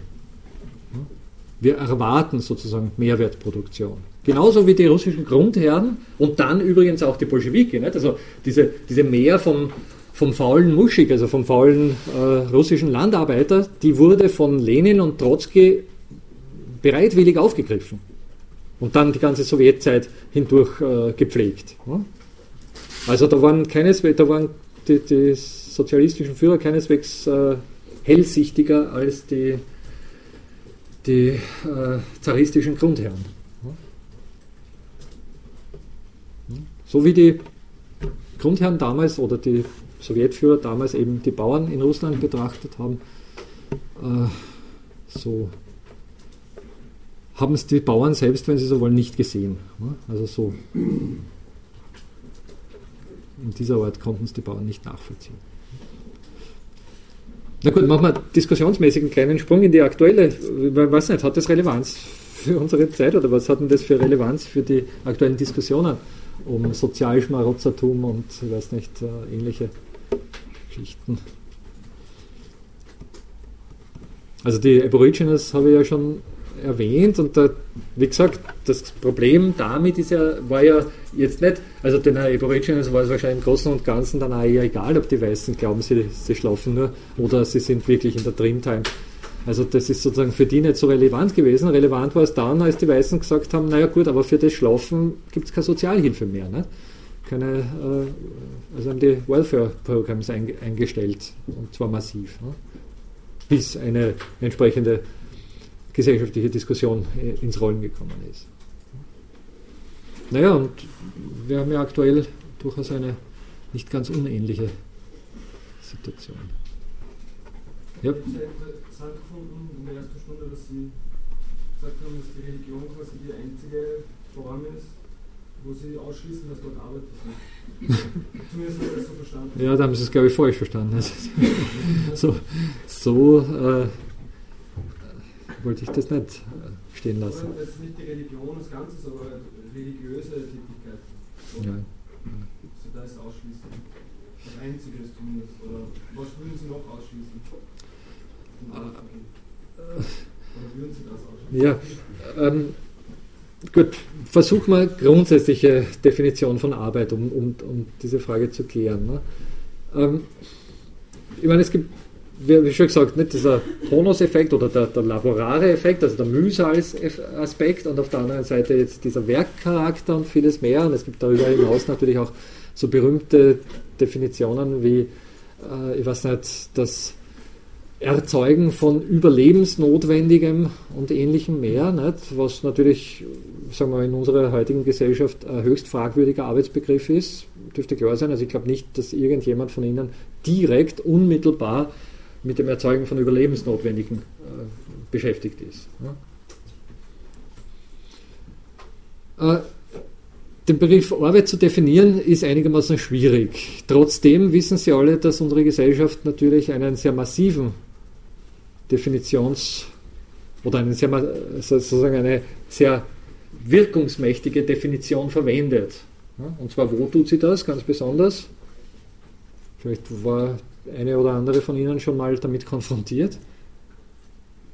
Wenn man von Arbeitslosigkeit spricht. Ganz richtig. Arbeitsbegriff. In dem Moment, wo Sie aufs Sozialamt pilgern oder auch aufs Arbeitsamt, Arbeitsmarktservice heißt es ja jetzt, ne, äh, haben Sie mit einem klipp und klar definierten Arbeitsbegriff zu tun. Ne? Da ist sozusagen eine sehr, sehr konkrete Vorstellung damit verbunden. Ne?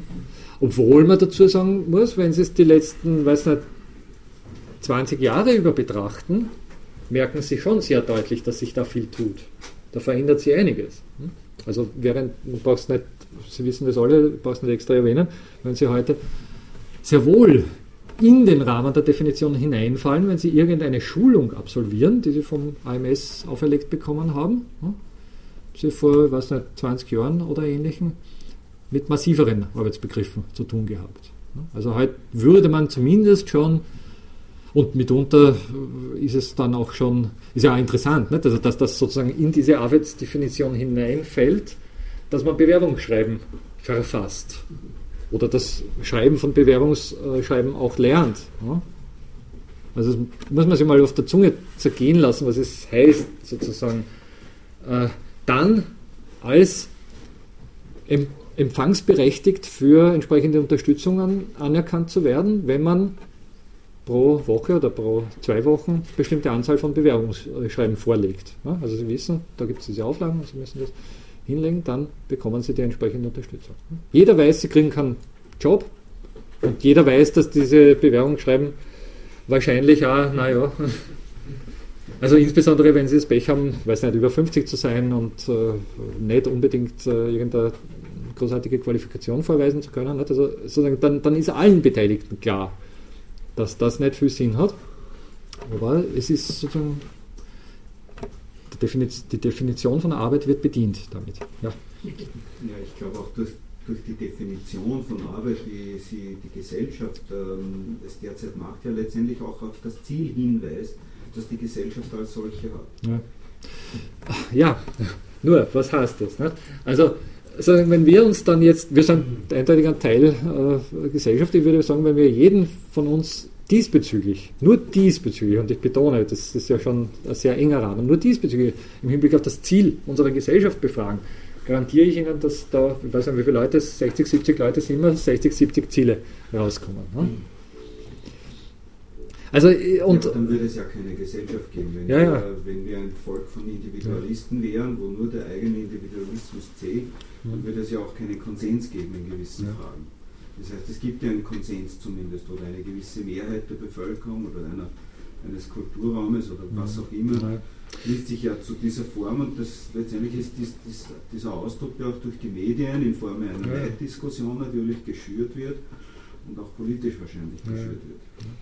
Ich meine, das ist sozusagen ein bisschen eine Geschmacksfrage, würde ich sagen. Es gibt Gründe dazu, Konsens zu sagen, ne? ohne Zweifel. Aber äh, man kann es genauso gut eigentlich als großen Dissens äh, betrachten, der doch wirkungsmächtig ist. Ne? Also es ist, äh, ohne Zweifel ist da irgendetwas vorhanden, was uns zwingt, dem zu gehorchen. Aber ob wir Einzelnen damit dann jetzt wirklich alle einverstanden sind im Sinne eines Konsenses, ne, ist eine Frage, die nicht so leicht zu beantworten ist, würde ich mal behaupten. Da sind wir bei einem ganz wichtigen Punkt, der auch diese Sache, diese sehr simple Sache betrifft und der sich sozusagen von hier aus meiner Meinung nach vielleicht sogar besser beleuchten lässt, als jetzt schon bei diesem sehr komplexen Zueinanderwirken oder Ineinanderwirken dieser vielen äh, Aspekte, die dann zu einem Arbeitsbegriff führen. Ich komme aber darauf zurück, also ich möchte das jetzt möchte nicht ausweichen. Ich möchte nur das kurz einmal ansprechen, was hier im Spiel ist. Oder was vielleicht jetzt an dem Beispiel, naja, doch, wird, durchaus an dem Beispiel auch schon äh, deutlich. Ne? betrachten Sie diese Situation mal. Was ist denn notwendig? Also deswegen habe ich das Beispiel vielleicht auch ein bisschen schlecht gewählt, aber äh, nichtsdestotrotz äh, kommt es da schon zum Vorschein. Was ist denn grundsätzlich notwendig, dass Robinson plötzlich zwei Fische fangen kann? Das was vorweg geliefert wird? Ganz richtig, zwei Haken. Das heißt, zumindest in diesem Beispiel ist diese Arbeit abhängig von dieser Vorarbeit. Da ist sozusagen, weil man zuerst Haken braucht und dann Fische fängt, nicht, sowas wie eine Reihenfolge angedacht. Es gibt andere Tauschverhältnisse, wo sie diese Reihenfolge in der Art und Weise nicht brauchen, aber grundsätzlich ist natürlich, ähm, oder sagen wir so, nicht, äh, Robinson könnte, wenn er völlig für sich allein produziert, und Freitag auch, wenn er völlig für sich allein äh, produziert, durchaus sagen, naja, okay, ich habe zwar jetzt ein bisschen einen Hunger, aber das ist mir jetzt noch nicht so wichtig, ich komme gut aus und heute gefällt es mir so richtig gar nicht, ich bleibe im Bett und fange morgen meine Fische oder baue meine Haken oder was auch immer. Ja? In dem Moment, wo die diesen Tauschhandel äh, vereinbaren und ihn dann auch pflegen, weiterhin, ist das in der Art und Weise nicht mehr möglich. Oder ich weiß nicht, äh, ich glaube im Buch ist das Beispiel äh, eines, eines äh, Getreidebauern, der sein Getreide zum Müller bringt. Nicht? Und natürlich bringen einige Getreidebauern ihr Getreide zum Müller. Das heißt, die Getreidebauern werden nicht einfach beliebig, wann es ihnen gerade passt, zum Müller kommen können, sondern werden was nicht, schauen, dass der zumindest anwesend ist und dann vielleicht auch nicht gerade schlaft, aber sie werden vielleicht auch eine Reihenfolge ein, einhalten, insbesondere wenn es dann viele werden. Nicht? Und sie werden unter Umständen dann ihre Karren, mit denen sie das Getreide äh, transportieren, sinnvoll anordnen oder weiß nicht, in Reihe auf, aufstellen, dass sie sich nicht im Weg stehen Unzahl von kleinen organisatorischen Tätigkeiten sind notwendig, damit diese Sache klappt, damit sie effektiv klappt.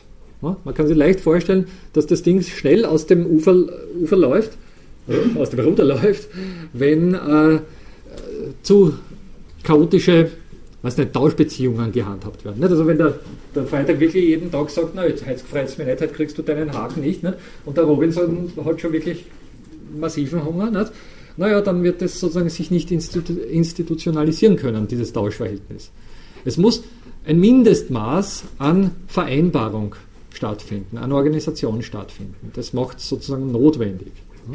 Und das ist, also diese Organisation, die der Tausch nach sich zieht, ist seinerseits unter Umständen ein Aspekt, der zuvor nicht geplant war. Wie gesagt, Sie haben auf der einen Seite bei jedem Werkzeug und bei jeder Arbeitsrationalisierung einen Aspekt, der geplant war, der gewollt ist, das ist der Rationalisierungseffekt in diesem, in diesem Beispiel. Und sie auf der, auf der anderen Seite immer auch Aspekte, die nach sich gezogen werden von dieser Interaktion, aber unter Umständen eben erstens mal nicht so geplant sind, wie sie scheinen oder wie sie, wie jedenfalls die anderen Aspekte, und mitunter sogar eigentlich dem entgegenzuwirken beginnen, was ursprünglich beabsichtigt war. Und das ist das besonders perfide an der Geschichte. Also man hat Gutes im Sinne, aber insgesamt entsteht dann unter Umständen etwas, was genau das unterwandert, was man da. Ich meine, unzählige Beispiele, was, was in den letzten Jahren immer wieder diesbezüglich diskutiert, Entwicklungshilfe. Also Sie wissen, was klassische, unmittelbare Entwicklungshilfe, zum Beispiel in Afrika, in Drittweltländern, angerichtet hat mittlerweile. Man ist mittlerweile viel vorsichtiger geworden, versucht gleichsam äh, die negativen Aspekte der Entwicklungshilfe ein bisschen abzuschwächen. Übrigens hochinteressant mit äh, neuen Informationstechnologien, also mit Hilfe des Internets zum Beispiel, wo sie relativ punktgenau auch einzelne Projekte in Afrika unterstützen können, wenn sie Entwicklungshilfe durchführen wollen und auf mitunter viel sinnvollere Art und Weise äh, unterstützen können als so die klassische Entwicklungshilfe, die, die einfach Geld gestreut hat ne? oder Produkte gestreut. Also Sie kennen diese berühmten Geschichte, nicht? also die, die Hähnchenexporte, also die, der Europäer isst ja angeblich keine Flügel und keine, äh, Beine, äh, keine Füße mehr von den Hähnchen, sondern nur mehr die, die saftigen Bruststücke. Und diese restlichen Teile gehen nach Afrika. Also schon tiefgekühlt und äh, vakuumverpackt und ähnliches mehr. Ne? Aber in Afrika tun sie was? Sie werfen natürlich die heimische Produktion einfach aus dem Wettbewerb. Ne? Also die Europäer exportieren ihre Hähnchen so günstig, dass die heimischen Hähnchenbauern in äh, Afrika einfach keine Chance mehr haben. Ihrerseits. Subventioniert von der EU. Natürlich, ne? eben. Also teilweise zerstören wir dadurch natürlich in Afrika jegliche Art von. Obwohl auf der anderen Seite man sagen kann, hey, cool, dort wo die Hähnchen hinkommen, gibt es keine hungernden Kinder mehr oder gibt es zumindest, ist auch fraglich, nicht? aber zumindest gibt es genug Hähnchen. Aber auf der anderen Seite, also das ist die große Problematik, die, die Dinge haben zwei Seiten. Ne? Naja, und das ist genau sozusagen hier der Beginn einer geregelten Arbeitszeit, die dadurch notwendig wird. Plötzlich kann der Freitag oder auch der Robinson nicht mehr frei bestimmen, wann er denn arbeitet, kann nicht mehr seinem eigenen Hunger folgen, kann nicht mehr sagen, hey, heute mache ich das und morgen mache ich das, sondern plötzlich ist er darauf angewiesen, seine Abmachungen zu erfüllen, seine Lieferzeiten einzuhalten, seine was nicht, äh, Produkte qualitativ so auszustoßen, dass der andere zufrieden ist und vieles mehr. Ein Rattenschwanz an Notwendigkeiten kommt dadurch ins Spiel. Und plötzlich sagt der moderne Mensch, um Gottes Willen, ich arbeite und weiß eigentlich nicht wieso. Also, ich weiß nicht, Überstundenproblematik und ähnliches. Also Sie kennen diesen Weit, wir kommen auch noch darauf zurück, aber es ist sozusagen ein höchst fatales Moment in dieser Geschichte drin. Und jetzt speziell zum Arbeitsbegriff oder zur, zur Definition des Arbeitsbegriffes. Nicht? Besonders wichtig dabei ist natürlich, äh, sagen wir mal, ein Apparat, der eigentlich sehr oft dann ein bisschen äh, sich auch selbst als, als unschuldig an der Sache äh, darstellt. Äh, Sie wissen, dass es sowas wie eine volkswirtschaftliche Gesamtrechnung gibt. Wenn nicht, dann sage ich es Ihnen jetzt. Das ist im Prinzip äh, eine große statistische Angelegenheit. Nicht? Also wird festgestellt, wie viel äh, Österreich zum Beispiel an Bruttoinlandsprodukt erzeugt und vieles mehr. Und das ist im Prinzip eine höchst quantitative Angelegenheit. Also es geht um Zahlen und da geht es um Monetarisierung oder Quantifizierung von Dingen, die sich auch nicht immer monetarisieren lassen. Das ist ganz klar. Aber nichtsdestotrotz, um der Statistik willen, müssen diese in, in diese Form gebracht werden.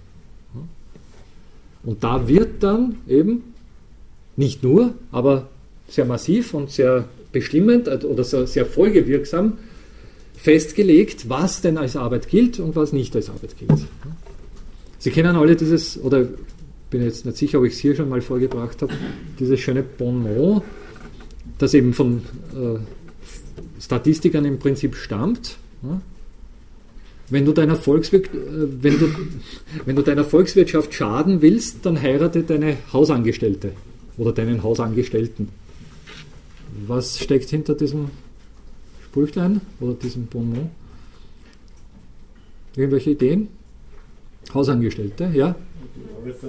Entschuldige. Hausarbeit nicht so gewertet wird wie Erwerbsarbeit. Ja, und zwar? Genau, aber was, aber was, wie ist die Verbindung zum Heiraten da? Also was hat es mit dem Heiraten? Ganz richtig, ja. Also Sie beschäftigen eine Hausangestellte, die monetär entlohnt wird, oder einen Hausangestellten, um da geschlechtsneutral zu bleiben. Äh, und äh, obwohl bitte nicht zu übersehen ist, dass die klassische Hausarbeit nach wie vor von Frauen primär verrichtet wird. Also ich kenne keinen, oder vielleicht ein Butler, ja, Diener und ähnliches. Aber so, naja, Putzm Putzmänner sind mir noch nicht untergekommen, zumindest nicht die, die im Haushalt dann äh, herangezogen werden. Also sie beschäftigen so jemanden und zahlen dafür Geld. Solange sie Geld dafür zahlen und dann von der betreffenden Person dann auch eine Steuererklärung gemacht wird, nicht, fließt das in die Statistik ein. Das heißt, ist ein kleiner Teil eben der volkswirtschaftlichen Gesamtrechnung. Das wird in der Statistik verrechnet. In dem Moment, wo Sie diese Hausangestellte oder diesen Hausangestellten heiraten, tut die unter Umständen genau die gleiche Arbeit, wie sie es vorher getan hat, aber sie ist nicht mehr in der Statistik drin. Das heißt, die Arbeit ist genau die gleiche, aber sie ist jetzt jenseits der Grenze der Arbeitsdefinition angesiedelt. So problematisch ist eben einfach die Arbeitsdefinition.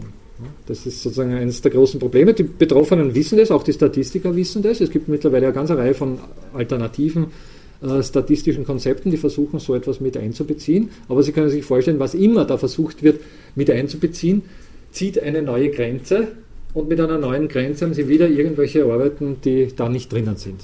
Also irgendwas Feld notwendig, bei Grenzziehungen immer in das transbegrenzte Gebiet, wenn Sie so wollen.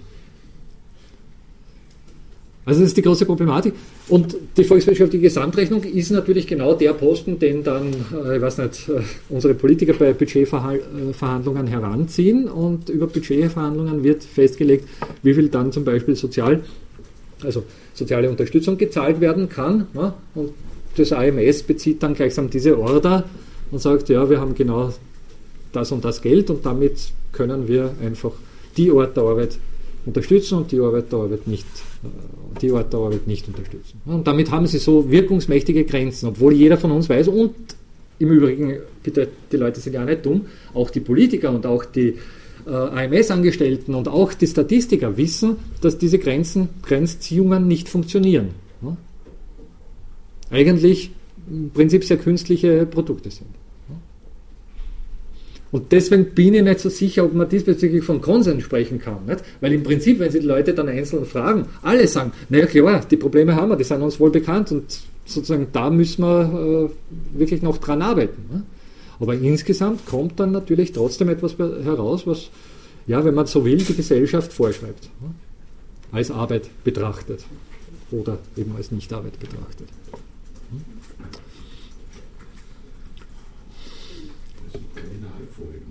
darüber nachdenkt, was das bedeutet für ein Staatsdefizit und für Natürlich. internationale Währungskonsequenzen, wenn die stimmt, das ist auch, dann bauen wir das ganze System auf eine völlige Irrationalität.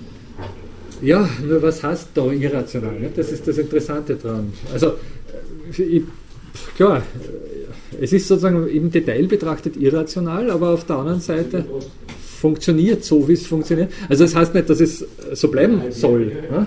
Nur sozusagen es geht darum, die Problematik äh, sich, sich auf der Zunge zergehen äh, zu lassen. Was damit. Also äh, nochmal, wir hier als Philosophinnen und Philosophen haben natürlich ein enormes Privileg diesbezüglich. Wir befinden uns in einem handlungsentlasteten Raum, in dem wir diese Definitionsproblematik, wenn Sie so wollen, diskutieren können, philosophisch reflektieren können. Die AMS-Beamtinnen, Beamten oder Angestellten äh, haben diese Handlungsentlastetheit nicht. Ich meine, ich will sie jetzt auch nicht reinwaschen, es gibt durchaus Beißer und, und, und sagen wir mal, äh, besonders rigorose Leute, es gibt auch Leute, die dann ein bisschen menschlicher agieren, sagt man, ne? also, wissen Sie alle vielleicht. Ähm, aber im Großen und Ganzen hat, ist da sozusagen eine Rationalität vorhanden, die jenseits ihrer individuellen Anliegen wirkt. Und die ist grundsätzlich schon hier angedacht. Also in diesem Tausch kommt sofort, in dem Moment, wo die Gesellschaft im Spiel ist, kommt eine übergeordnete Ebene ins Spiel, die die Individuen bis zu einem gewissen Grad vergewaltigt. In dem Moment, wo ich Arbeit als soziales Phänomen betrachte, dann muss ich damit rechnen, dass diese übergeordnete Ebene immer schon mit drinnen ist. Ja. Gut das vergewaltigt, finde ich so ein bisschen übertriebener ja. Begriff, weil es ist ja so, wenn ich sage, wir wollen spielen, wir zwei, dann brauchen wir ja Regeln. Und jetzt können wir ja. sagen, aber die Regeln werden uns vergewaltigen. Dann können wir sagen, was mit der Regel weg, dann können wir aber nicht spielen. Stimmt. Also das können wir uns aussuchen, ja. was uns besser gefällt, dass wir miteinander etwas tun können. Oder dass wir halt nichts tun können miteinander, dann haben wir auch keine Regeln. Also, da muss man jetzt natürlich rechtfertigen für den Begriff des Vergewaltigens. Vor dem Hintergrund einer Lehrveranstaltung, die Leben ohne zu arbeiten heißt, mag dieses Vergewaltigen vielleicht eine, eine Pointe sein, die man setzen kann oder darf vielleicht sogar. Ne? Aber Sie haben ganz recht, nicht? also vor dem Hintergrund einer sinnvollen Arbeitsorganisation ist es über den sozusagen äh, eigentlich ein bisschen over the top. Nicht? Auf der Punkt ist, dass man sich bewusst Regeln setzt, mit denen man dann einverstanden ja. ist und sagt, das, ist, das könnte auch anders sein, aber wir haben so versucht. Ich meine, es ist ja auch nicht zu übersehen, dass, sagen wir mal, Regeln im Prinzip, oder wenn Sie so wollen, vergewaltigende Regeln, also Regeln, die den, den individuellen Willen hinteranstellen, durchaus auch einen enormen Reiz haben können. Also beim Fußballspielen zum Beispiel sind da eine Unzahl von Regeln im Spiel, die oder ich weiß nicht, bei anderen Orten der Zusammen des Spielens oder, oder der Zusammen der Kooperation, nicht? sondern eine Unzahl von, Spiel, von Regeln im Spiel, die im Prinzip den eigenen Willen und das, was man selbst gerade tun will, weit hinten anordnen. Da steht sozusagen wirklich das Kollektiv weit im Vordergrund. Und der egoistische Stürmer, der da alleine vor, und der ist im Prinzip nicht gerne gesehen. Ne? Das ist klar. Und da ist es sozusagen der ganze Reiz des Spiels vielleicht auch eher im, wenn ich es dann so nennen darf, vergewaltigt werden äh, zu finden. Ne? Ja, das ist ein bisschen. Das ich, nicht unbedingt ich, Ja, ich. zugegeben, zugegeben. Okay. Ich werde das das nächste Mal auszuprobieren. Ich entziehe mich der Affäre, indem ich mich entziehe.